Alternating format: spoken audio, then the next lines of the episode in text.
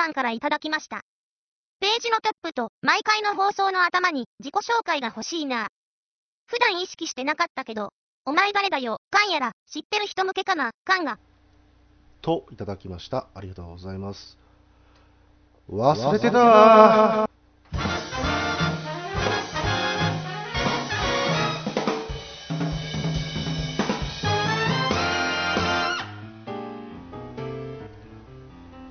はい、始まりました。えー第3回になります。いらぬ遠慮と予防線。えーこの番組はですね、えー、りが相方を探しつつ、好きなことを喋り、お茶を濁すゲーム趣味ポッドキャストです。取り上げる作品についてはネタバレを多く含みますので、ご注意くださいということでね。いやーね、ほんとね、忘れてたんですよ。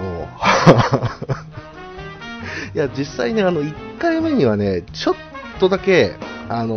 それっぽいことは言ってるんですね。うん。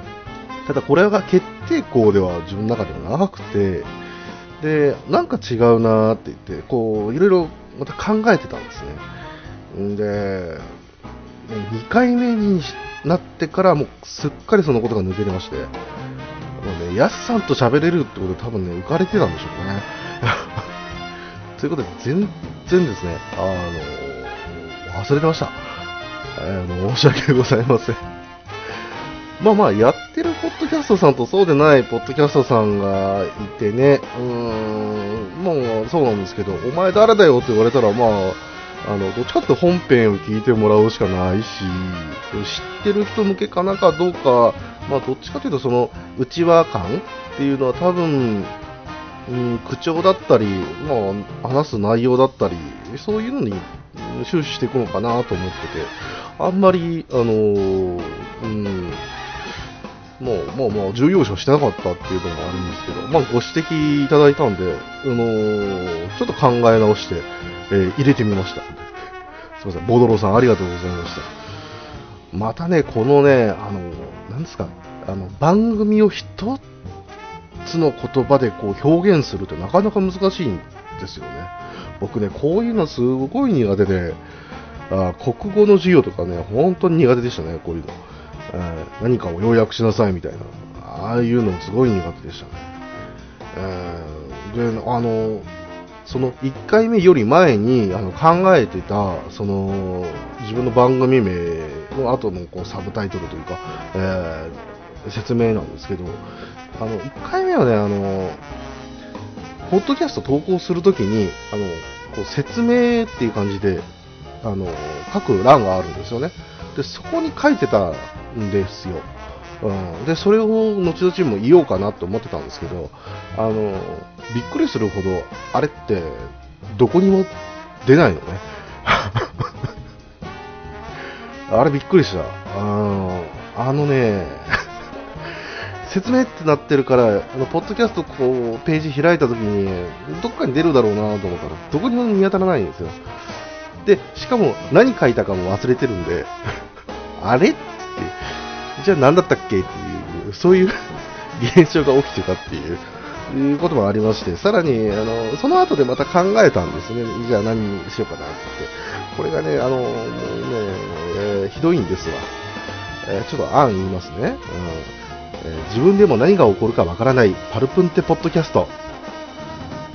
余計混乱させるっていうね。あしかもよくわかんないをこう突きつけたところで、お前誰だよ感がもっと増えるという。で知ってる人すらもう何それっていう感じになりそうな感じがしたんで、えーもう、もう、ちょっとこれはないなーってことでボツにしたでしょ？えーで、残念系ラジオ番組風ポッドキャスト。寒いでしょ？センスが、センスがない。壊滅的なセンス。うん。で、次の案としては、えーヘッポコ実験ポッドキャストっていう、えこれ分かる人にだけ分かればいいくらいの何かなんですけど。うん、それぐらいですね。うん。なのでね、今、あの、ちょっとや、やりましたけど、あの、これも 変わる可能性がありますね。微妙なんだよな、これな。とりあえずこれはね、あの、相方を探してるっていう、その点だけにこう、終始しているんですけども、うーん、まあまあまあ、それぐらいでいいかな。特にあの、としてはもう、なんですか、ゲームのタイトルとだとか、えー、例えばこう、ね、第2回でやったアニメの題名とかっていうので来てくれる人がいれば、まあそれだけでいいかなっていう部分はあるんですけど、まあ何はともあれ、まだね、あの、パーソナリティ、相方をですね、あの、募集してる段階なので、これだいぶ言い訳になってますけどね。あのーこれをどうにかするっていうことになったら、えーまた相方さんができてからまた考えたいなっていう部分でもあったので、えーまあその時にね、またちょっと話はすると思うんですけど、あの、あとね、僕ね、ちょっとだけね、あのこれをボドローさんの意見をお聞きしてからあの思ったことがあるんですけど、僕ね、結構ね、あの、唐突に始まる番組大好きなんですよね。これね、あの、言われて気づいた。うん。なんかこう、僕ね、あの、水曜どうでしょうっていう番組がすごく好きで、で、あの、あの番組もですね、これはあの旅番組ですっていう感じで始まる、まあ、旅番組でもないんだけど、バラエティ番組ですって始まるんじゃなくても、あの、言ったらもう、放送局のあの駐車場からもう、あのドンでスタートするっていうことがあったりとか、えーその後の続きでやっていくんだったら、あの、その前枠って言ってね、あのなんかこう、よくわかんない小芝居を打ちつつ、えー前回の振り返りをするみたいな、えーそういうことだったので、まあ僕もそれができればいいかなっていう気がどっかで多分あったのが多分出たんでしょうね。うん。まあ、まあ落語の中でもあの結構枕っていうのはあんまり喋らない、えー落語家さんも好きだったりするんでね、うーん結構せっかちなところもあるんでしょうね。あ早く本編行きたいみたいな。うん、まあ、そんなこんなで結構長くは喋ってるんですけど。あ前回はですね、あの、獣フレンズについて、やすさんと、えーお話をさせていただきまして、えーまたこれもね、えーすごく楽しかったんですけども、えーこれがですね、まあ、あの何回も続くようであると、え常にゲストさんをね、あの用意するって話になると、えそれはそれで僕もあの、大変、大変なんですよ。来ていただく分には本当に構わないんですけども、毎週毎週、じゃあ呼ぶよっていう風になってくると、あの、そういうポッドキャストですって、逆にこれが言えるか。うん。いや、でもね、まあまあまあまあ、一人でまずね、やってみないと、えーっていうところですので、えーいよいよもってこの、えー今回から ようやく、えー一人のね、あの、人間としてのポッドキャストが始まるんじゃないかなっていう、そういう気はしてはいるんですけども、えー、さてさてどうなることやら、えー今回は Tales of Eternia についてです。またね、ニッチなジャンルにいや、結構まだメジャーだとは思うんですけどね。うん。だからメジャーだからこそあんまり取り上げてる人がいないのかな、的な、あそのところもあるんですけども。うん、まず、ちょっとおはしゃべりをしていきたいと思いますので、えーお付き合いよろしくお願いいたします。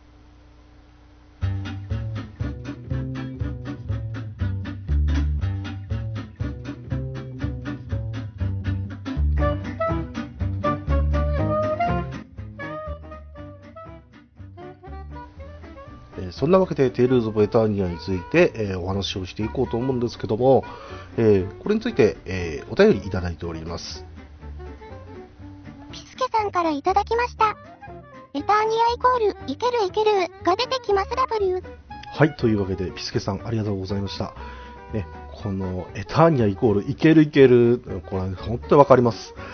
ね、あの、この、いけるいけるがね、何回このゲームで出てきたか。そして、この、えー、いけるいけるにね、えー励まされつつも悩まされるっていうね、えーそういったこともあったりして、えー非常にね、えー印象的なセリフですよね。うんうんうん。十分わかります。で、これも含めてですね、えー、ちょっとエターニアの、えー、ご紹介をまずさせていただきたいと思います。えー、構成としてはですね、まあ、えこのゲームをやったことがない方がもしいたら、という想定で、えまずちょっとおしゃべりをさせていただいて、その後でネタバレ要素を含むことをちょっとお話ししていこうかなと思います。そんなわけで、エターニアなんですけども、プレイステーション用ソフト、えー、これがですね、2000年11月30日に発売されてまして、えー、ロールプレイングということで、えー、開発が日本テレネット、ナムコということで、えナムコのゲームなわけですね。で、2002年には PSP 版が発売されまして、え今、PS ストアで配信中ということで、えー、テイルズ・オブシリーズはこれで3作目ということになります。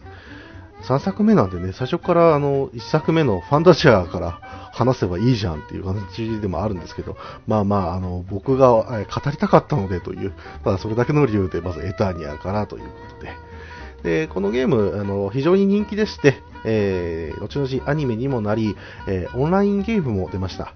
えー、まあ、えこれに関してはちょっと1年で終わっちゃったんですけどね。はい。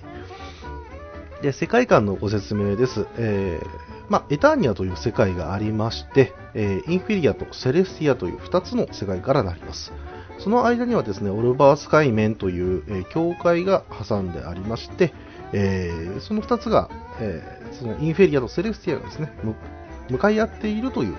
世界です。つまるところ、インフェリアから見上げればセレスティアが、セレスティアから見上げればインフェリアが見えるということですね。で、え、お互いの交流はですね、2000年以上なくてですね、それどそれぞれですね、独自の文化が進んでいて、言語も違うという、えー、そういった世界になってます。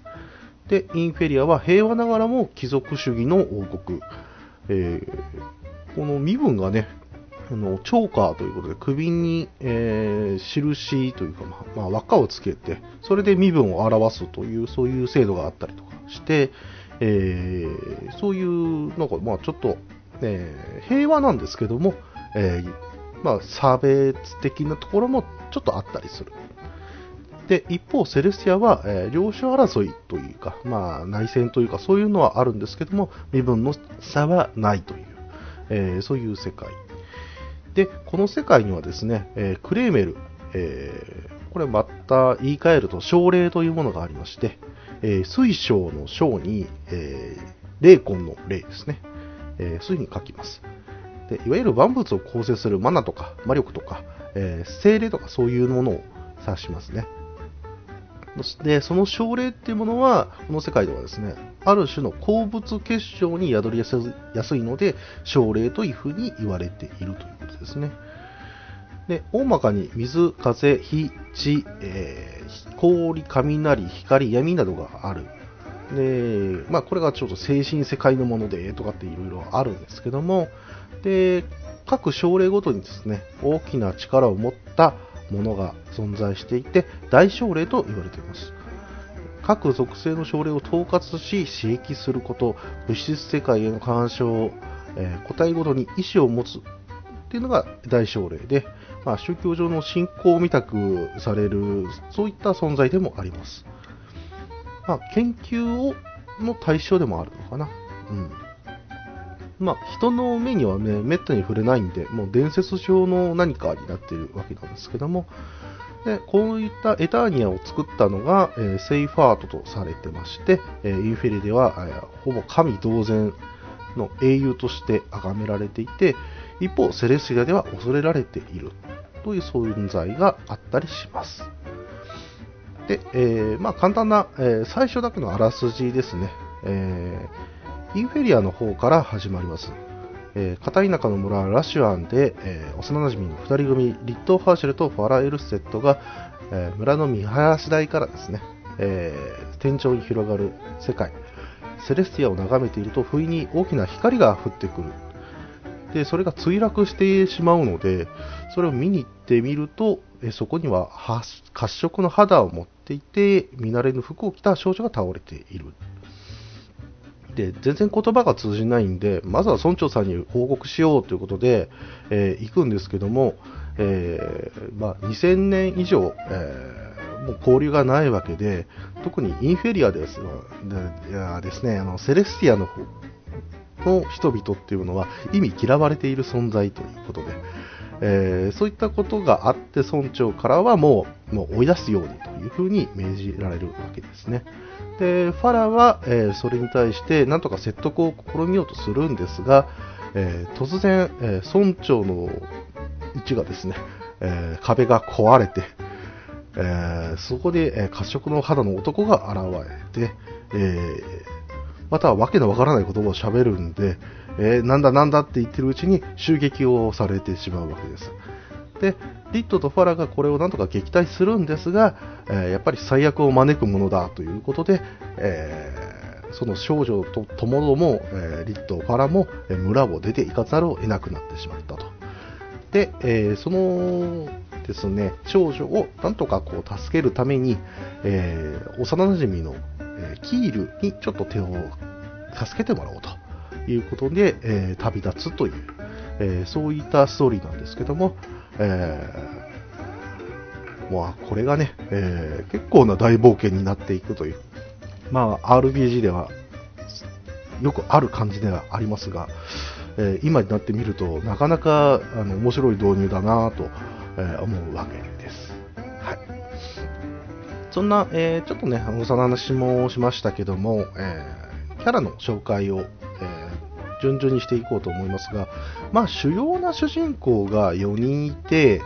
あとは、まあ、選択できたり、えーまあ、一時的に仲間になったりするキャラクターですね。えーそれをちょっと、えーご紹介。まずは4人。えー主人公ですね。本当にこのキャラクターがだだいたい主体になってくると思うんですけど、えーリット・ハーシェル。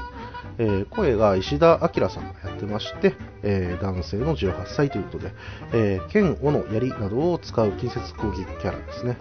えで、赤髪単発で筋肉がそこそこあったりとかして、えそれもそのはず、あの漁師をラシュアンでやっているという少年なんですけども、えー能天気で平穏が好きなんですけども、まあ、転じて変化を嫌う、えーそんな性格でもあったり、で、ちょっとガサツなところがあったり、えー勉強が嫌いだったりとか、えーそういうことがあるんですけども、えー幼馴染のファラの尻拭い役ということで、えここまで来ると本当に主人公なのかって感じはしますけども、え神の力と言われる虚構術を使える素養が実はあって、で、その素養を実は、え空から降ってきた少女が、えー求めていたというか、えーそういう話だったりはするんですけども、えーまあまあ、リトはですね、過去に、えーコンプレックスに向き合ったりとか、えー力を使うために必要な試練を受けたりとか、うんまあ、ストーリー上ではね、仲間を守るためにどんどん成長していく、ある意味やっぱり主人公だったりするわけです。はい。そして、ファラに関してですね、えーファラ・エルステッド、えーこれが声が皆口優子さんで、えー17歳、えー緑がかったショート髪の、え活発な少女ということで、え活発も活発、格闘術を使います。えそしてあの先ほどね、ピスケさんも言ってらっしゃいましたけど、いけるいけるって言ってるのはこの子です。えー正義感が強くて、えー非常に快活快活なんですけども、えーおせっかい焼きで、えありまして、えーまあ、農家の娘さんなわけですが、まあまあ、このゲームの主人公たち、えー幼馴染3人いるんですけども、その中での親分肌なんですね。ただまあ、先ほど言った通り、いけるいけるっていう、この、まあまあ、ちょっとこう、あの、突っ走っていく感じなところがあって、えー大体それがうまくいかないっていう、そういうパターンでは、うん、ちょっとトラブルメーカーなところがありますね。で過去にトラウマがちょっとありまして、えそれが原因で自分の幸せっていうのを許さないで、えー他人に尽くそうとするっていうことが、えーこのゲーム多々見られるという。で、序盤、まあそうですね、先ほどちょっとあの説明飛ばしちゃいましたけど、このプレイステーション版ではですね、えーディスク3枚組なんですけども、大体ディスク1、ディスク2、ディスク3で大体分かれているとしたら、ディスク、そうですね、1の後半ぐらいになってくると、えー、かなりそれが目立ってくるみたいな、うんまあ、そういったこともあったりしてね。えー、ではお次、えー、キール・ザイベルですね、えー、声が星総一郎さん、えー、で17歳、えー、幼馴染最後の資格ということで、3人目ですね、えー、深紫っぽい感じの長髪で、えー、ポニテなんですけども、えー、杖などを使って、えー、奨励術を主体で使います、えー、戦って、えー、で13歳で飛び級で大学に入った天才で、えー、現在学士という、えー、かなりの天才キャラなんですけども、ちょっとね、あのー、そういった天才肌もなのところもあって、えー、他人を見下し気味で、え、こうね、自説がちょっと止まらなかったりして、えー、で、まあ、他の意見とかもね、あまり聞かない理論主義者だったり、え、するわけですけども、その反面ですね、まあ、やっぱり豊富な知識があって、え、それがパーティーを、え、こう救ったりとかっていうのはよくあるパターンで、ただまあ、ずっとこう勉強ばっかしてましたんで、運動が苦手とか、えー、あまり女性に免疫がないとか、いうこともあったりとか、あとはまあ自分のね、えー、まあ、大学でのこう、まあ、地位というか、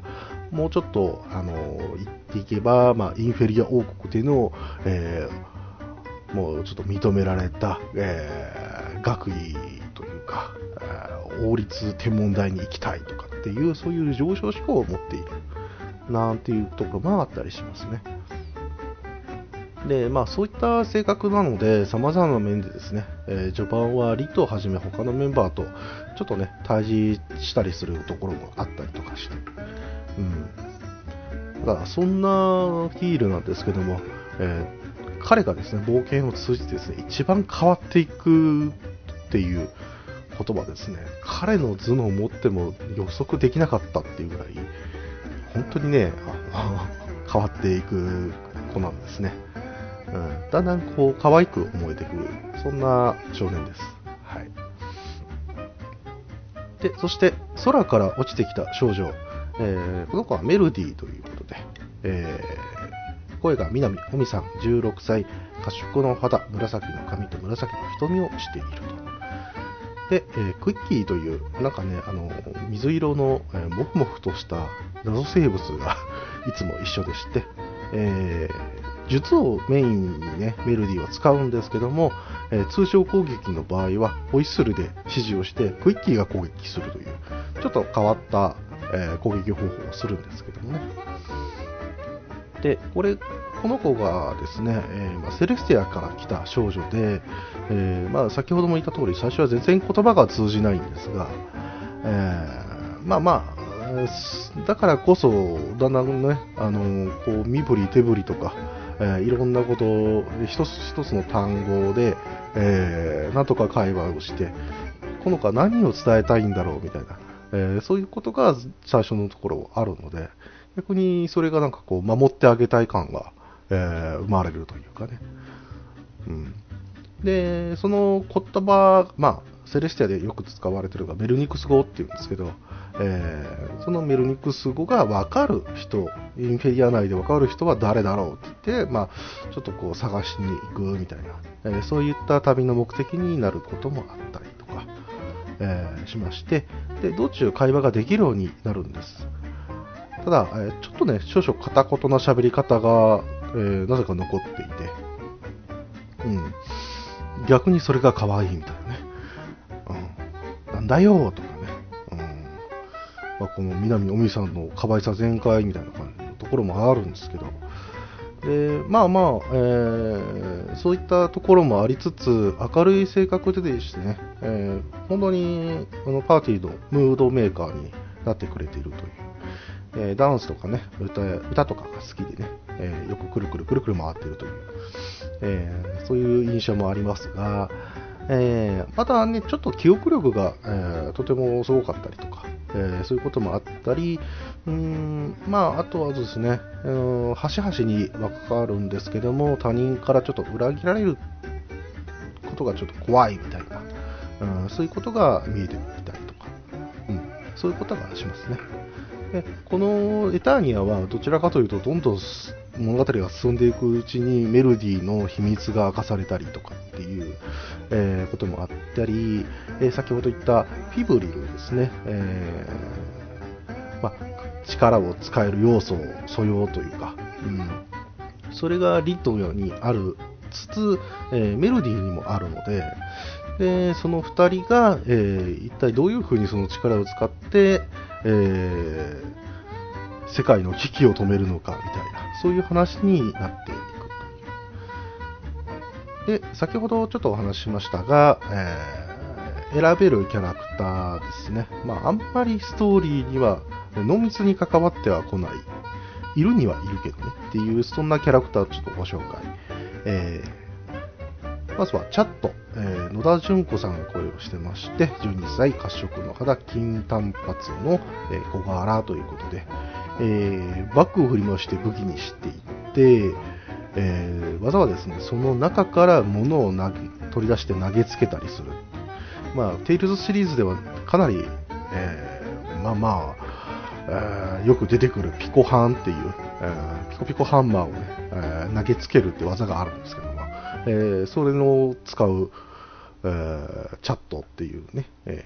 ー、があったりとか、えー、あとは他のキャラクターとしてと比べてちょっといろいろあるっていうのは、そうですね、アイテム使用時の硬直時間が短いっていう、えー、そういったメリットがあったりするんですけども、で今現在続いているテイルズ・オブシリーズでもあのかなりあのこのアイテムの硬直時間短いっていうのがアドバンテージとして、えー、重要視される場合があったりとかして、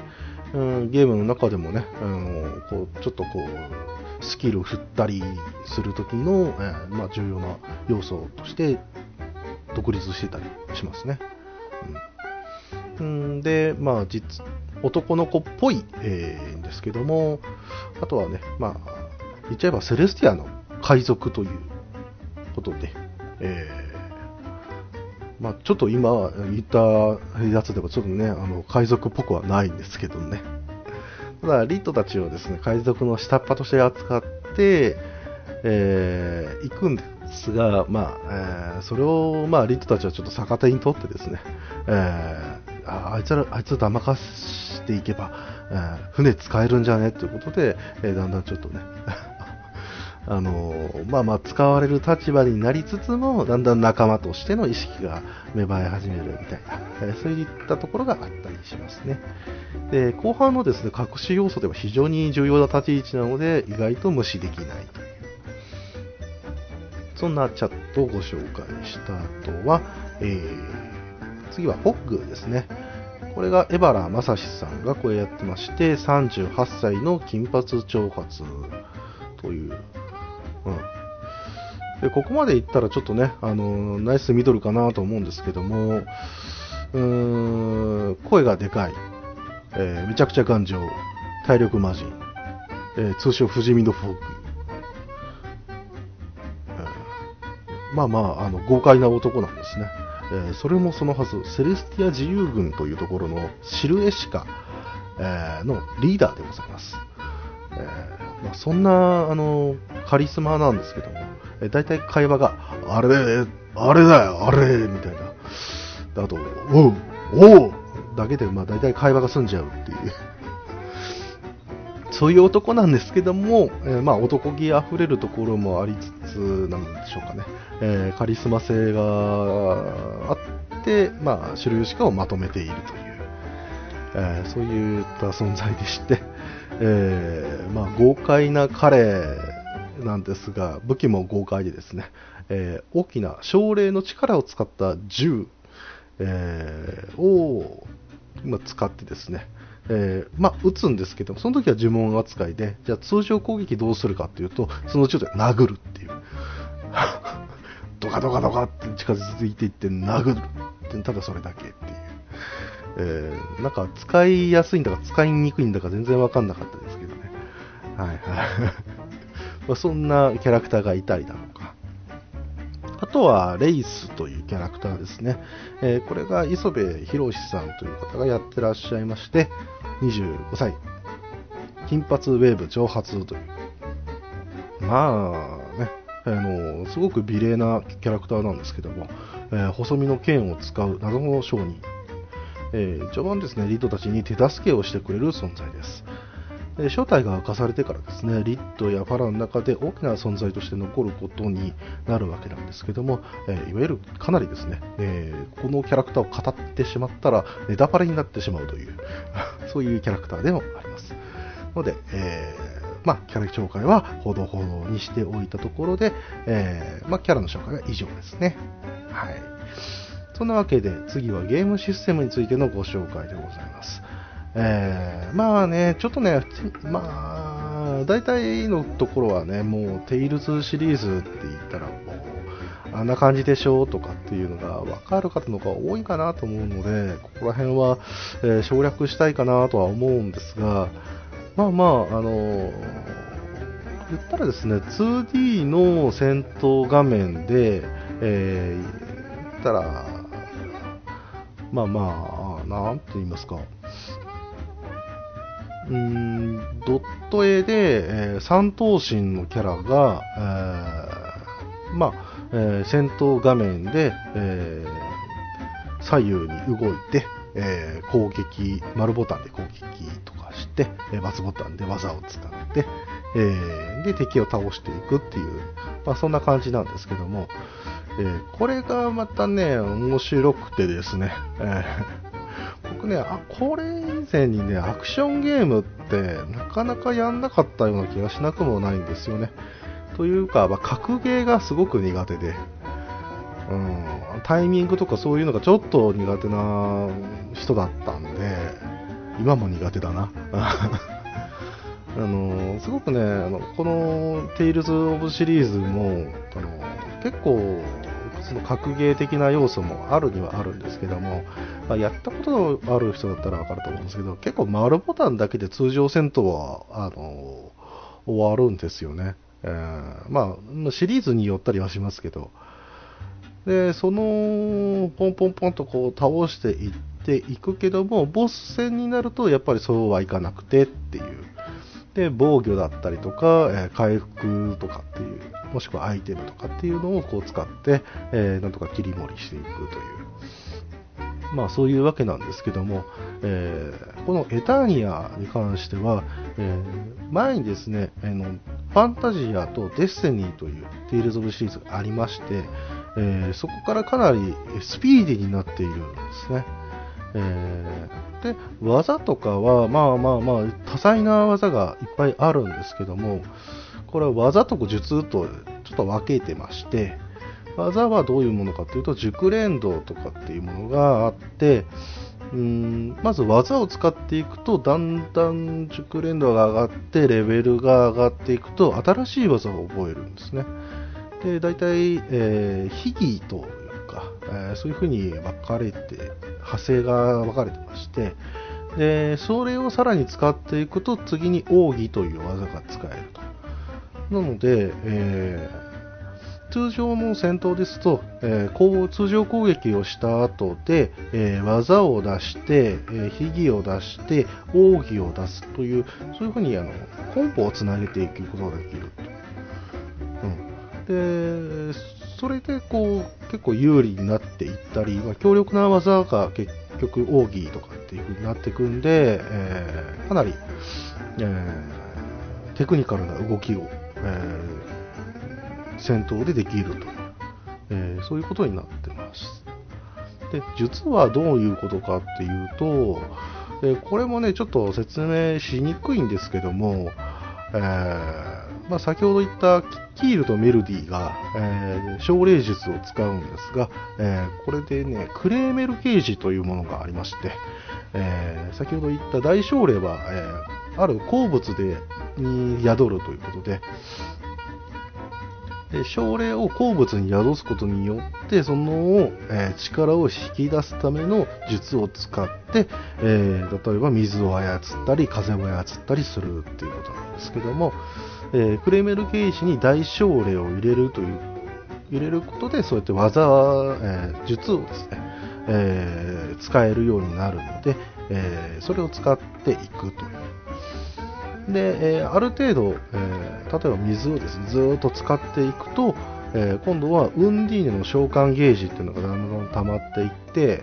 で、えマックスになるとウンディーネが召喚できるという、えそういったシステムがあったりします。で、さらにまた面白いのがですね、えー、大奨励を、え、まあまあ別のね、属性の大奨励を入れていくっていう、その組み合わせで、えー、使える技が、えあったりします。は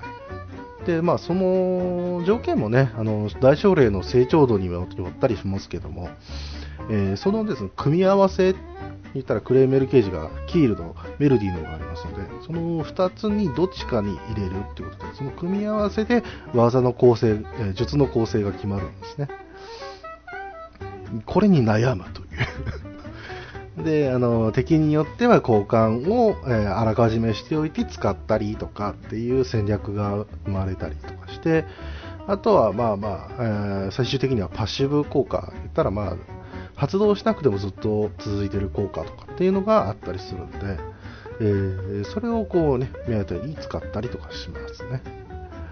うん。なので、これが、まあ、技と術っていうこともあったりとかして、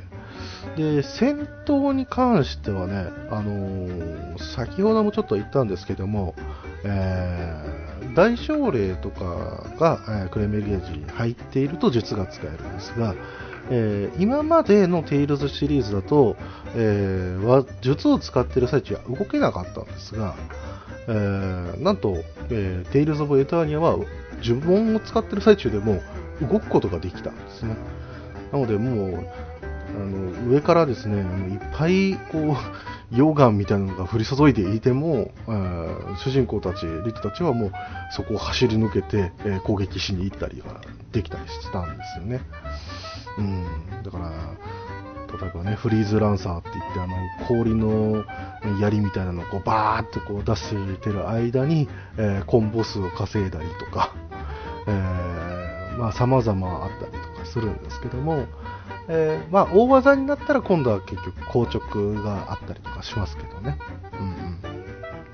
逆にそういったものが、まあ戦略でもよく使えたっていうのがありますし、えー、またそのね、あの結局主人公、リットを使っていると、えー、いちいちこう術とかを、えー、メニュー開いてで指定してっていうのが、えー、めんどくせえという風になっていたのが、まあ、ショートカットボタンが、えさらに増えてね、えこのボタンを押せばこのキャラクターが、えこの呪文を使うっていう、そういったことができたりとかして、えかなりね、あのもうもう、感覚的に、えー、戦闘ができるようになってたなっていう、えー、そういう感じもありますね。はい。まあまあ、戦闘に関しては、まあ、もっとね、いろいろあったりはしますが、えー、とりあえずはここまでとして、まあ、あと僕がご紹介したいのは、キャンプスキットシステムですね。えー、テイルズ・オブシリーズでは結構このスキットという、えー、まあまあキャラクターが喋るっていうね、えー、それがすごく楽しいんですよね。で、このエターニアはですね、当時はね、もう本当にこれだけでもうゲームする価値があるんじゃないかと思うぐらい、あずっとこう、いろんな種類がありまして、えー、まあ、フィールド上とか、えー、セーブポイントでね、なんか、えー、フィールド上だとキャンプ張って、えまあ、夜を明かしてってって、その間にこう、なんか、会話が起こると。キャラクターの間での会話が起こったりとか、え、するわけなんですけども、え、フルボイスでね、えー、さらにあのよく動く、まあ、アニメーションがあったりとか、えするんですけども、えこれがね、またね、聞き逃しとかっていうのがあったりして、えー、あのね、例えばこのイベントが起こった後に、えー、このキャンプスキットが聞けるけど、次のイベントを起こしちゃうと聞けないとかっていう、えー、そういうのがあったりしてね、その存在に気づいたらもう攻略本はもう話せなかったです。まあ、ここまでちょっとまあ、えー、お話はしてきたんですけど、まあ、個人的な思い出をちょっとだけお話しさせていただきたいと思います。で、まあね、あのこのエターニアは実はですね、まあ、1人でも遊べるんですけども、えー、それぞれキャラクターがですね、えー、まあ、1戦闘で4人まで使えるので、なんと、あの、タップを使えば、えー、なんと4人までこのゲームで遊ぶことができたんですね。まあ、これは今のテイルズでも、昔のテイルズでもそうだったりはするんですが、まあまあ、これがね、えー、一緒にね、妹とやったっていう、そういう思い出があって、で、古くはね、あの、星のカービィスーパーデラックスとか、聖剣伝説、えー、2とか3とか、えー、からずっと一緒にやってたんですけども、まあまあ僕がリットをやるから、お前ファラなっていうのが、あの、すんなり、えー、分かったっていう、そんな感じで一緒に共闘という形で、えー、なったんですけども、まあまあこれも面白い思い出でしたよね。あ妹がこうね、ファラのね、費用本舗っていう技があるんですけど、えー、これあの、普通、普通の技と違ってですね、攻撃しないんですよね。えー、敵をこうやの後ろに回る、えー、めくるというか、えー、そういう技なので、あの全然こう ダメージは通らないんですけども、一体これなんだろうっていう風に、えー、ハテナマークを飛ばしながら、えー、ひたすら妹は費用本舗を繰り返していたっていう。お前何やってんのみたいな、えー、そういうこともあったりしたなーっていう思い出があったりしますね。あとは、あの、僕が、えっ、とね、え、このゲームを、え、無理やり進めちゃって、え妹にキレられるとかね。一緒にやるって言ったじゃんみたいな感じで、えー、だいぶ、ね、えー、怒られるっていう、そういったこともあったりなーっていうことが。また、まあ、2000年っていうことだったんでね、このゲームの発売が。その当時は僕は中学生だったと思うんですけどね。うんで、僕はあんまりこう他人と話すような人じゃなかったんでね、あのこの、えー、みんなが遊んでいるゲームっていうものにあまり触れてなかったなっていう気がするんですよね。えー、でもこの Tales of Eternia っていうものをこう友達ん家で、えー、見せてもらって、うわ、なんだこのゲームすげえ面白いじゃん、ちょっとやらしてよって、えー、ドハマりしてから、じゃあ自分で買うって言って買ってっていうことが、まあその時に起きたので、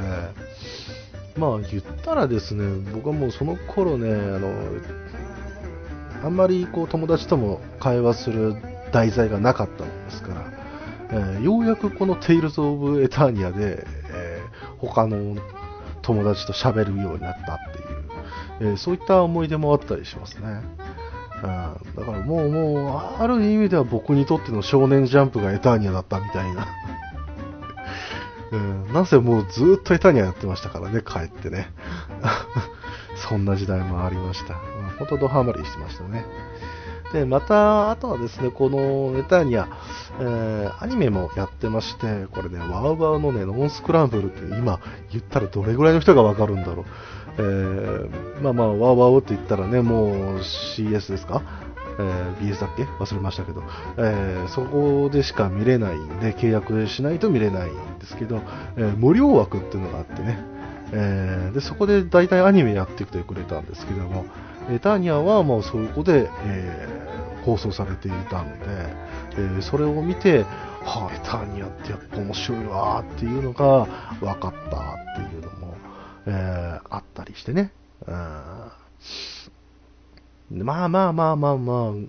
あとはね、このアニメなんですけども、一応ね、ディスク1の終盤間際くらいまでしか、えー、進んでないんですね、アニメ上は。うんまあ、ゲームのストーリー上で言ったら、まあ、それぐらいで、本当序盤の、まあ、中盤過ぎたぐらいみたいな、えー、ところだったので、初見の方もね、結構安心して見れたんじゃないかなという、そういう作りで、まあ見るとかなり面白いですよね。うん、アニメでもうストーリー全部やっちゃうんじゃなくて、アニメオリジナルのストーリーで、えー、展開してたのもやっぱり面白かったですね。うんでね、あとはまあ、このアニメでゲームで少ししか出てこないキャラをピックアップしてくれてたりとかっていうのが、えー、また面白かったりしましたね。うんで、まあまあ、これでまたちょっとね、あの変な道を開いたのかもしれませんが、えー、このアニメを見ると、ファラとメロディーの水着姿が見れるぞっていう、えー、そういった要素もあったりですね、えー、やっぱ厨房の自分はもう、もろ手を挙げて喜んだわけですね。まあまあ、アニメの展開も、まあそこそこ面白かったなって思いますし、えー、またオリジナルキャラクターもね、かなり出てて、で、それも面白かった要素ではあるんですけども、まあ、この、えー、オリジナルキャラクターが、えー、なんと、林原めぐみさんだったり、えー、また別で、えー、堀江由衣さんが出ていたりという、え、そういったこともございまして、え、さらに、えー、確か、えー、オープニングテーマ、エンディングテーマが奥井正美さんだったと思うんですね。なので、ここからですね、僕のですね、えー、キングレベルっていう わかる人にしかちょっとわからないかもしれないですけど、えー、まあまあ、あの、その、あの2000年ぐらいからのアニメ沼、わかりやすいアニメ沼っていうのがあって、まあ、このイラヌトでね、えー、喋る機会は多々あると思いますので、えー、そこら辺も、えー、要注目ということでね。さあ、ここからはですね、ちょっと、え、ネタバレを含んだ、え、お話をしていきたいと思いますので、え、まあ、既存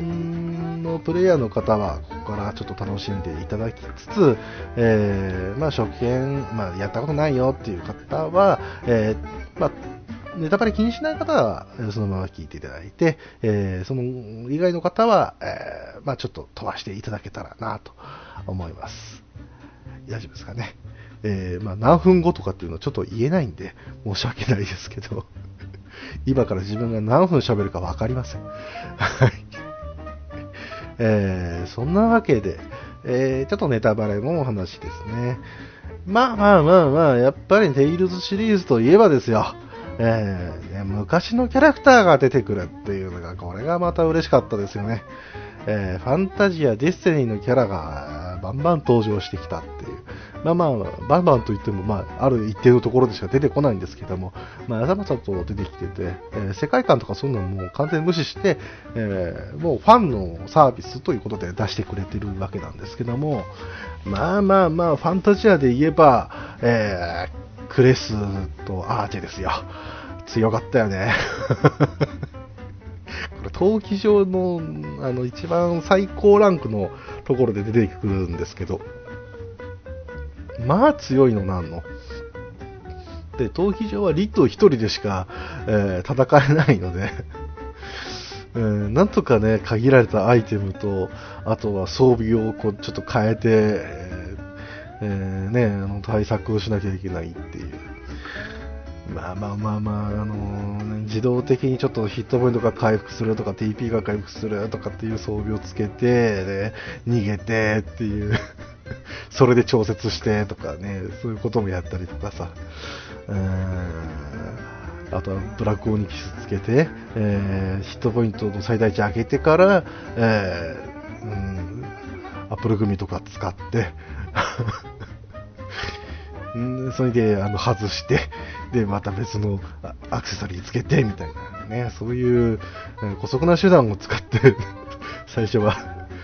えー、倒さなきゃいけなかったし、何よりもね、あの2人は強いのもあれですし、クレスがね、法を転向した時に、非容疑のね、あの火を、絶縁種を使ってくるっていう。あれ、ひよだったよね。いや、かっこよかったけどさ、かっこいい、カットインさ。あのね、それ、それを、ワイノーっていう感じがね、まあ、その時に法転からの火を絶縁種が使えてたんでね、僕はそう思ったんですけど、それワイノっていう。あんた他にもいろいろあるでしょ、技っていう。いいじゃん、別に。次元斬とか使っとけよ、みたいな、そんな感じがね、えー、あったりとかして。まあまあまあまあ、あの、熱い要素があってね、まあ、それがどんどんもう、後々やっぱり、テイルズの恒例になってったなっていうのも、まあ嬉しい要素ではあるんですけどね。うん。あまあ、あとデスティニーのキャラに関して言えば、えー、やっぱり隠し要素の SD ですよね。やっぱあれは分かる人が見たらやっぱ、おーってなったのか、なんでってなったのか、え、どっちかに分かれるところでありますけど、え、正直あれは剣として使いたかったね。重要なもの的なポジションで、え、収まっちゃったからちょっとあれだったんだけど、ぜひとも使いたかった。えー、まあ、それはそれとしてね、まあ、一定時間経つと、えー、デスティニーっていう技が、召喚技が使えて、えー、ソーディアンチームがもう、えー、次々出てきて技を繰り出してっていう。で、最後にリオンで締める。スタンじゃないんかいみたいなね。やっぱりリオンさんなんですね、みたいな。えー、そういうとこもあったりしてさ。でもまあまあ、あれを使うためだけにこう、ゲームを放置してしばらく待ってたりした経験、誰しもあると思うんですよね。プレイ時間で何時間経たないと、1時間半だったかな。つか、やらないと出てこないから、あやっぱね、出すためには、それなりのこう、クールダウンというか、まあまあまあ、チャージ時間というか、えー、そういうものを用意したりして、で、無駄にこう、プレイ時間かさむっていう、えー、電気代かさむっていう、えー、そういう こともあったりしてね。で、それをやってる間に、こう、あの、何、つけっぱなしにしてんのって言って消されたりとかね。まあ、セーブしなかったのにみたいなね。そんなこともあったりして。まあまあまあまあまあ。えー、とかね、あとは隠し要素としては、きらめきの塔ですか。えー、これはまた僕もね、ちょっと運命感じたところではあるんですけども、まあ、これあの、パズル要素が多い、えー、塔で、えそれをくぐり抜けていくと、その先にワルキューレがいるっていう。あの、ナムコさんのワルキューレですよ。えー、で、声ついてますからね。やっぱあの時はびっくりしましたね。で、なんでびっくりしたかっていうと、僕がね、あの、実は、親父殿がですね、ファミコンのゲームの、えー、持ってる数少ない中にワルキューレのボケあるんですよ。で、小さい頃にこれやって、全然クリアできなかったんですよ。でも、あの、ほら、ファミコンのね、あの、パッケージっていうか、まあ、ファミコンのそのカセット本体に、ワルキューレが描かれてるわけじゃないですか。あれを見てて、うーん、これがワルキューレってんだ、つってそういう風に見てたところですよ。うん。あれどっかで見たことある。あれあれって言って、で、その、ゲームをしまってる棚をね、ガサガサって言って、パッて見たら、あ、ワルキューレ、あ、こいつやみたいな。あ、ナムコって書いてあるみたいな。だからゲーム会社っていうものはある意味これで理解したんでしょうね。僕の中では。はあ、そうか。ゲーム会社が同じだとこういうことしていいんだ、みたいな。うん。そこで結構衝撃受けたところもありますね。まあまあ、テイルズ・オブ・ファンタジアもディスティニーもだいぶナムコのね、以前の要素っていうものは盛り込んではいたんですけど、結局エターニアで、うん、意識したのは確かですね。だから下手すればディスティニーのドルアーガの塔っていうのは、一番最初は、あのー、僕は多分本当にドルワーガーの塔っていうゲームを知らなかったんじゃないかっていうぐらい、うん、どうだったかな。まあまあ、ちょっと順番前後してるんでね、よくわかんないんですけど、ただまあ、その、ワルキューレもね、あの結局、リット1人で戦わなきゃいけなくて、これがまた強いという。だから、リット1人でなんでこんなに戦わなきゃいけないんだって思った時はありましたけどね。まあまあ、風神幕府でね、はめ技したりとかいろいろありましたけど。慣れてしまえばなんてことねみたいなね、えー、こともあったりとかして。えーまあまあまあ、あとはまあ、非容器っていう隠し要素もね、先ほどちょっとお話しましたけど、これも熱かったですよね。えー、まさかこんな条件で、みたいな、あものもあったりとかしてさ。うん。まあ、それも、リットとファラーはなんとなくこう、だんだん使っていけば、えまあ、ある程度使用回数がね、一定以上になれば発動したりとか、えー敵のヒットポイントが何パーセント以下とかっていう、えーそういう条件はあるものの、大体出せるには出せるし、えー言ったらファミ通の攻略本でね、紹介されてる、えー分では、まあ、それの通りやれば大体できたんですけど、その後でまさかね、えーなんだっけ、ブルーアースか、あれ、あれもね、やっぱ、うん、わかんなかったでね。あれも結局後々でしょ？確か。だから、非容疑っていうか裏技だったよね。で、あれはね、僕、最終的には出した覚えはあるんですよ。ああるある。あるんだけど、あの、もうやり方忘れた。うん、だってあれ結局ね、あの、TP が結構途中で足りなくなるからね。らそこまでレベル上げなきゃいけないし、装備もなんか、あの、いろいろやらなきゃいけなかったような気がしますし、えーあのしかも最後までだいたい見るな、見れる敵ってかなり限られてたんで、その条件を見てからっていうなうんことを思うと多分、その発売すぐぐらい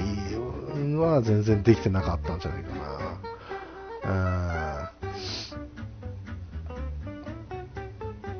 まあそんな思い出もあったりしてね。えーまあまあ、ここまで喋ってますけども、えーこの、ここがもう1時間を 超えそうということで、えー一旦ここで区切りましょうか。えーそんなわけで、まだまだ話し足りないところはあるんですけどね、ワンダーシェフとかさ、レンズ集めとかさ、えーまあまあミニゲームとかさ、えーいろいろあったりするし、うんルーンボトルの変換表だけであのどれだけ喋れるだろうみたいな、そんなこともあったりとかして。えーまだまだ喋り尽くせないところはありますが、まあ、このテイルズ・オブ・エターニアは結局のところ僕の中ではかなり思い出補正が強い作品だなというのは、えーまあ、思うところではあったりします。えーそれもね、あのまあまあ、やっぱりゲームを好きな人って、どことなくこういったゲームってあるもんじゃないでしょうかね。うん今としてはあやってみたらなんてことないこともにも思えるんだけども、まあまあやってみたらやってみたで、あ、やっぱりこれは俺の思い出のゲームだ、みたいな、えーこともあったりね。えーそのゲームが僕にとってこの Tales of Eternia というゲームだったんですね。まあまあね、あの、ストーリーについても、あの深く追求はしたいところではあるんですけども、えーなんせやったのが何年前よって話でね、あんまりうろ覚えで話すもんじゃねえなっていうこともあったりして、えーだから今あのこういう風に話している間ではやっぱもう一回やってね楽しんでいきたいななんていうぱり名作なんじゃないのかなっていうこともあったりしてね、うんまあまあ取り留めなく、えーお話ししていきましたけども、えーまあ、テイルズ・オブ・エタについては、えーこれぐらいということで、えーご清聴ありがとうございました。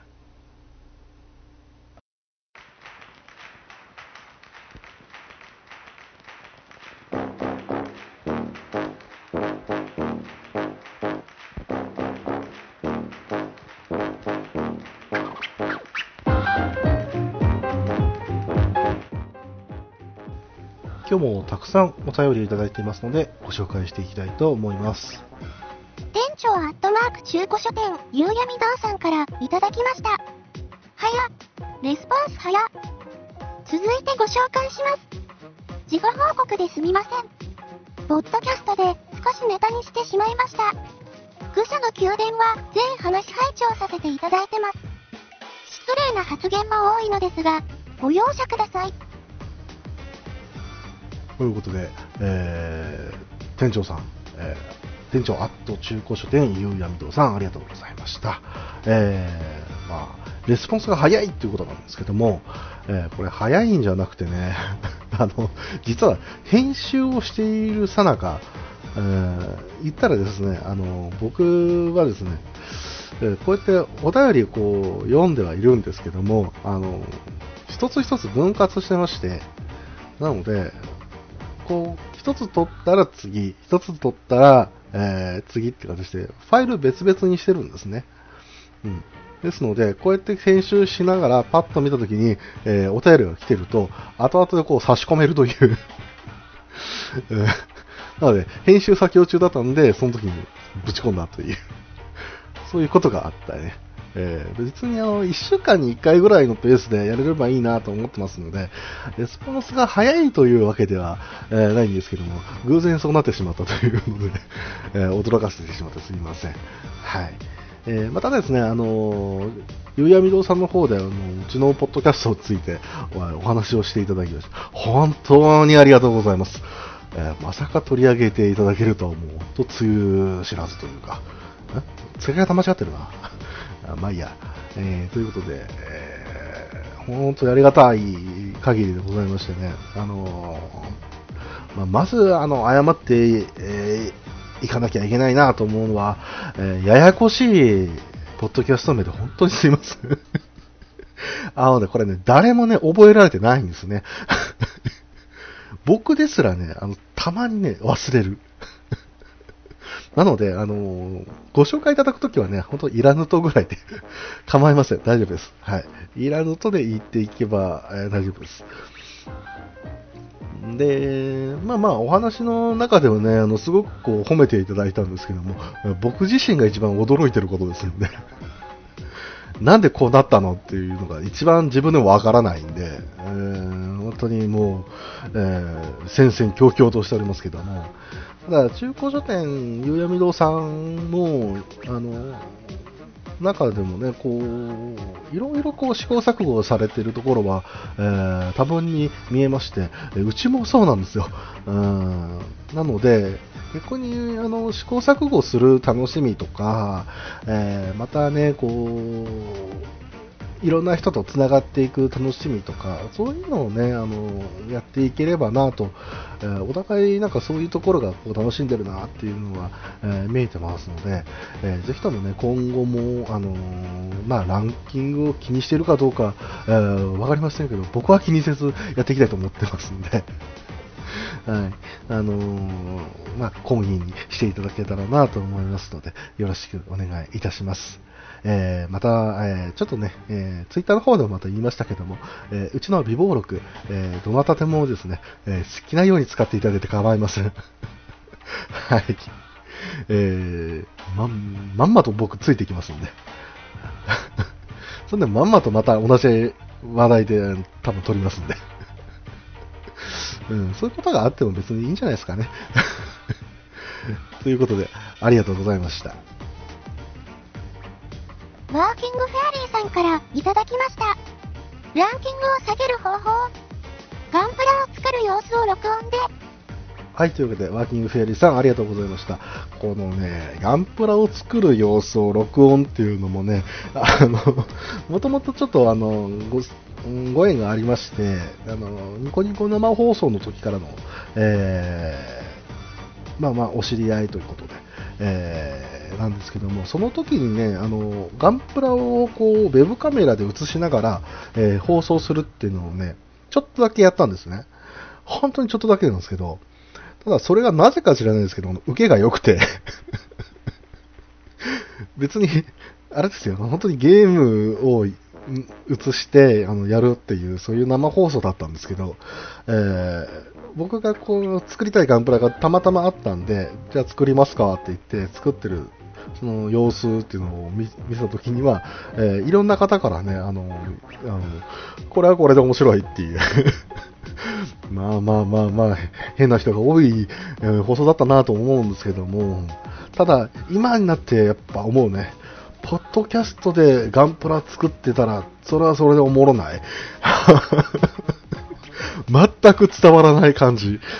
うん、それはそれでいいな。ランキングを下げる方法としても確かにいいかもしれないですけど、例えばこのね B の6がねこういう風にこのね B の7とねこういう風にくっついてでここにジョイントパーツが、ね、あるでしょ、えー、あるんですよ。でここがねこうやってパチッとはまるね音がしたでしょ？でこれでいいんですよ、ね、これで胴体ができるわけ。っていう。これはこれで僕やってみたいですねただあの 何時間かかるかわかんないですけど 話しながらやるっていううん、まあ、つまみつまみで編集しながらやればいいのかな。えー、ちょっと考えてみます。えー、お便りありがとうございました。にじパパ生活さんからいただきました。獣フレンズトーク後編。満喫しました。ごちそうさまでした W。はい、というわけで、虹パパ生活さんありがとうございました。えー、獣フレンズトーク後編、えー、本当に満喫していただけましたでしょうか？ごちそうさまでしたって言ってるんでね、なんかこう、なんかこう、な、ななんでしょうね、いろんな含みがあるように 思えたりしますけども。いやー、でも楽しかったです、僕らもね、うん、やって、で、やすさんも、あの、楽しんでいただけたということで、えー、本当にありがたいことでございまして、うん、みんなね、えー、まあ、獣フレーズ見ようということで。僕のね、あの、前回のやつは、えー、ヤシさんの部分だけ聞いていただいて、えー、僕のところはもうスルーして、あとは獣フレンズを見ようということで、ありがとうございました。ピスケさんからいただきました。最新回、獣フレンズまで拝聴しました。僕も、最終話、涙なくしては見れませんでした。細かく、伏線を拾いながら、なお、かつ王道の展開。これは、お二人の話は大げさじゃないですね。お二人には及びませんが、僕も、獣フレンズのフレンズの一人として、応援していきます。はい。というわけで、えー、ピクさんありがとうございました。えー、獣フレンズね、えー、本当にいい作品でございまして、まあ本当王道だからこそいいっていう風にあにすんなり言えるような作品だったなっていうのはなんとなく僕の方でも思いますけども、えー、いやいやあの見る方見る方ねそれぞれに感想があっていろいろ思うところがあってということで。うん。まあ、この獣フレンズだけでね何時間も後収録できるとは思うんですけどまあまあこれぐらいにしておいてっていう、えー、ところでもありますけども。はい。えーね、フレンズの一人として応援していきます。ということで、まあまあまあ、なんか毎週毎週やらかしてますんでね。飽きることがないですよ。うん、なんですか、えー、M ステに登場したりとか、えー、NHK さんで、あの、なんか乗っかって、サーバル特集をまた放送したとか、えー、さらに振り返り、えー、さらに、それも、なんですか。サーバルちゃんの狩りのところだけまた放送するとか、えー、なんかいろいろありましたけど、まあ変なムーブメントになってはいるんですけど、まあまあまあ、えー、それも一つ一つもね、あの楽しめたらなと思いますよね。うん、うん、うん。ということで、ピスケさん、本当にありがとうございました。ニナッチさんから、ダイレクトメッセージでいただきました。第1回拝聴しました。個人的にうなずきながら聞かせていただきました。自分もポッドキャストを始めてみたいと思っているのですが、愚者の宮殿みたいな、なんかすごい高度なことやらないといけない気がしてしまって、一歩踏み出せないでいます。かっこ笑い。ニゴリさんとは、年も近そうでとてもいいポッドキャストに巡り合えた気がする。ということで、ニナチさん、ありがとうございました。いやー、ダイレクトメッセージもね、本当に来るか来ないかってところだったんですけども、ありがとうございました。もうね。ので、個人的にうなずきながらということで同意をしていただきつつということもあったんでしょうけども、まあそうなんですよね、ポッドキャストってなんかこう、まあ本当にね、あの、楽しみつつやれればいいんですけども、あの、なんですか、あの、やっぱランキングのトップとかに行く方々の放送、まあ、配信聞いていると、あやっぱいろいろやんなきゃなって思うんですけど、うん、なんてことはないのかもしれないと思ったその勘違いで僕も今やってる最中で、うん、ですごい高度なって、まあ、愚者級さんはね、愚者級さんでね、あのまあまあ、しっかりえー、かっちりっていうわけでもないよっていう主張は受けているんでそのままお伝えしますけど、あの、まあまあ、話す方々のね、特に閣下とか、あの知識の量だとか、あの話し方だとか、えー、僕みたいに、あーとかあーとかって言ってないっていうところが やっぱり高度なところには見えてくるとは思うんですけども、それはあっていいんじゃないかなっていうのが僕のポッドキャストではあるので、えー、うんうん。これを聞いてね、本当になんか、あうちもやってみようかなっていうふうに、一人でもいたら、えー、僕がポッドキャストを始めたその目的っていうのが、えー、達成されるので、あのぜひとも始めていただいて、えー、まあまあ、えー、いろんな方のね、いろんなこう好きなこと、楽しいことっていうのを知りたいなと思ってますので、えー、そういうことがね、あのどんどんこう垣間見えたらなっていう、えー、そういう幸せな世界になれたらなっていう、えー、なんかよくちょっと気持ち悪い感じになってますけど。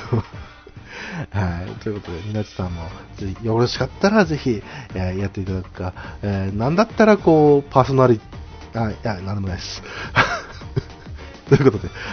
ありがとうございました。えー、今回いただいたお便りは以上です、えー、まだまだお待ちしております。よろしくお願いいたします。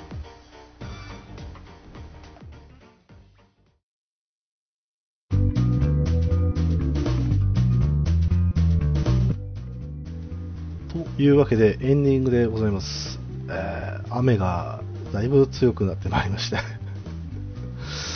はあ ちょっとね、あの、今、あの、夜と昼でまた仕事してるんですけど、夜の仕事がね、ちょっと外に出たりする仕事なんで、えだいぶ憂鬱なんですけど、まあ、それはそれとして、はい。えー、今日もちょっと好き勝手いろんなことを喋らさせていただいたんですけども、えー、次回についてですね、えー、お話をしていきたいと思いますが、え次回は、ででん。狼。ということで、えー、なんで狼？なんでだろうね。うーん、ちょっとこの前にメタルギアソリッド5で、えー、うん、狼っていうか犬と一緒にこう歩いているっていう、そういう動画を見たからかな。わかんないですけど、まあ、プレイステーション2とか Wii で、え出てたんで、やったことのある方もかなり多いのかなとは思いますけども、まあまあまあ、お犬様が可愛く、えー、こういろんなアクションをするというゲームなんですけども、えー、だったらもう、獣フレンズの後ぐらいにやれよみたいな感じなところはあるんですけども、まあまあ、それはそれで、これはこれということで、えー、ということで次回はね、狼について、え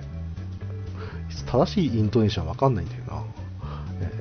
ー、一番最初にこのね、あの、スタートボタンかな、押すときにこう、狼、狼、狼っていう、そういうあの、感じは出るんですけど、え、あのままで言ったら、狼って常に言わなきゃいけないっていう、えー、なわけないんですけど、えー なので、ちょっとね、えー、狼について、え、お話をしていきたいなということで、え、次回はこのテーマに、えやっていきたいと思います。え、まあ、ありがたいことに、え、お便りもたくさんいただきまして、え、ね、え、まだ、えー、今収録してるのは何時間になるかちょっとわかんないんですけど、えー、そこそこのね、取れ高ができたんじゃないかということで、本当にありがたい話でございましてね、えー、このポッドキャストもまあ、相方を募集はしているんですけども、えー、そっちの方はあの、一人も来ないという こともありまして。ね、あの、ちょっとゲストくらいだったらいいよとか、そういうことは言ってくれる方いるんですけども、うん、まあまあまあまあ、それはそれ、これはこれということで。えー、むしろまあ、ある意味ゲストさんをお呼びするにあたってはね、あのもう一人パーソナリティの方を揃えてから、えー、やってきた方がいいんじゃないかっていう部分もあるんですけども、まあ、何せあの第2回でね、やすさんをお迎えしてやってますので、えー、だいぶ思いつきポッドキャストになってるっていう じゃあ、じゃあもうゲスト呼んでもいいじゃねえかっていう話でもあるんですけどね。うんまあ、毎回毎回こうゲスト会っていう形になると、まあ、なんと言いますか、えー、自分の中でもね、こう、やりたいことっていうのが結構変わってきちゃうたちなので、えー、そういうことであの合わせていただくと、ちょっとね、ご迷惑かけるかなということで、なので、まあ、月に1回ぐらいですかね、ゲストっていうのは。えー、多くてもそれぐらいにしようかなと、えー、思っているところではあるんですけども、うん、まあこれはまたね、あのいろいろ状況変わってくると思いますので、えー、僕の機嫌とか 相手の都合とか、えー、様々だと思うんですけども、えー、まあまあそういうね、ちょっとこう、あんまなところを、えー、リスナーさんに頼ってどうすんだってところもありますけど、えー、ちょっとだけ出しつつね、えー、やっていきたいなというところではあるんですけどね。うんまあまあ、さすがにこのね、エターニアっていう話題を今回出しましたので、えー、ランキングの方もだいぶ落ち着くと思います。えー、シーサーブログの方ね、あの、アクセス解析っていうのがあって、えー、まあ、どれだけの人がこう、1日で、えー、見たかっていうのがあるんですけども、あもうとんでもない数になってましたんで、えー、ゾッとしましたね。やめてくれっていうぐらいの、えー、だから僕ね、昔こうね、自分でもホームページ作って、ああだこうだ、えー、やってたんですけども、その時にはこう、カウンターってね、つけてね、えー、で、こう、いろんなことをやるる、まあ、人がどれだけ来ましたよとか、えー、どこからどこの人が来ましたよみたいなそういう解析ができるような、えー、サービスがあったんですけども、えー、まあ、一桁は超えなかったよね。そうそうそうそう、一桁、一桁、だから二桁はいかないよね、絶対ね。一日ね。えー、だから自分で大体踏んでるみたいな、そんな感じになっちゃって。ああ、ああ、ああ、みたいな。キリバン、よりさんおめでとう、みたいな感じになっちゃってるっていう えー、そういうね、時代もありましたけどね。えー、だからそれに比べたら今、とんでもないなっていう感じもありますし、それこそニコ生時代でもこんなに、えー、聞かれたことはなかったわけで。うん。なので、もっとね、落ち着くとは思うんですけども、やっぱね、心臓に悪い、えー、毎日を送りたくないなっていう、えー、かなり小心者な感じでございまして。いや、だってね、他のね、ポッドキャストさんが面白いもん、絶対。いろいろさ、こう、えー、ランキングのね、上、上から聞いてってみてくださいよ。えー、とんでもなく面白い番組いっぱいですからね。うんね、もっともっと、あの、逆にそういったポッドキャストさんをね、また紹介できればな、というところもあったりしますし、うん、それはそれとして隙間産業でね、えー、いろんな、うんまあ、企画とかやれたらなっていう感じもしなくもないんですけど、ただね、この企画っていうものね、センスがね、センスがね、えー、あったりなかったりしてね、えー、今考えてるのはね、あの僕がこうなんかやっぱ見たいと思うもの、えー、聞きたいと思うものに集中して、で2つほど考えたんですけどね、えー、1つは、えー、めんどくさい自慢コンテストということで。えこれまだ募集はしてません。募集はしてませんけど、ちょっとだけね、概要だけ説明させてください。えー、ね、身の回りにいる、えー、めんどくさいけど、なんか憎めない人、えー、もしくは、めんどくさいんだけど、えー、どう思います？みたいな。また自分で、あのここに言うめんどくさいところあるんですけども、えー、周囲から困られ、困ったっていう感じに見られてます。えー、みたいな。えー、そういうね、なんかちょっとだけめんどくさいのを集めてみるっていう。で、僕が、あ、めんどくさいですねって言っていくっていう、ただそれだけのコーナーなんですけど。とか、あとまたこれもね、ニッチな感じですね。えー、ゼルダの、今出てますね、あの最新作、えー、ゼルダの伝説、ブレス・オブ・ザ・ワイルド、えー、これ持ってる人限定の 企画でございまして、えー、風景写真コンテストっていう、いや、ゼルダのね、その、ブレスオブザワイルドがね、僕何が好きかっていうとね、風景なんですよね。えーすごい綺麗というか、えーなんかこう、いろんな角度でいろんなところが見れるっていう、そういうのがとても面白くて、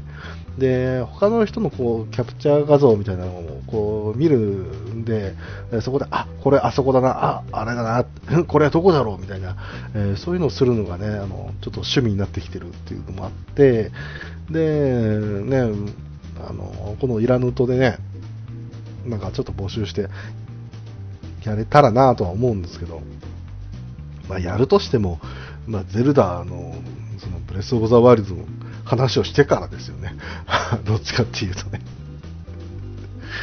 うーん、ということもあったりしてね、うん。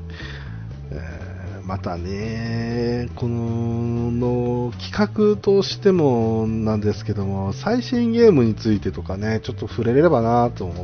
えー思ってるところもありまして、先ほど言ったゼルダもそうなんですけども、えーまたこの春から夏にかけてですか、えー面白そうなのがいっぱい出るんでね、あーちょっとこれ大変だなっていうこともありますけど、まあまあ、それもね、ちょこちょこお話ししていけばいいかなっていう、もっか多分スプラトゥーンが7月の末ぐらいに出るんでね、うんその頃になったらスプラトゥーンの話をなんか毎週のようにしてるんじゃねえかなっていう自分が見えなくもないんですけど、えーもしくはドラクエ11かな。あまあまあまあまあ、そういうこともあったりするのでね、うん。それまでに相方を見つけれればいいなと思ってます。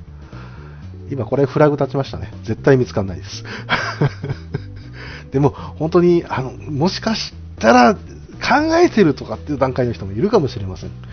ですが、その人はもうもう何も考えず、ぜひ送っていただいて。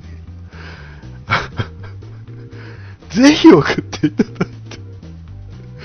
えーよろしくお願いいたします。というわけで、今日のところはこれにて、えーそれでは皆さん、また。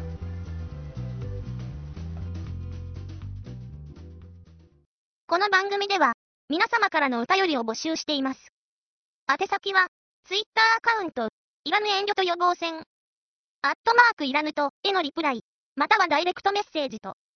ハッシュタグ、ひらがなで、いらぬと、をつけてのツイート。メールでは、いらぬとアットマーク gmail.com、i, r, a, n, u, t, o までお願いいたします。また、当番組では、ニゴリの相方、パーソナリティを募集しています。助けると思ってよろしくどうぞ。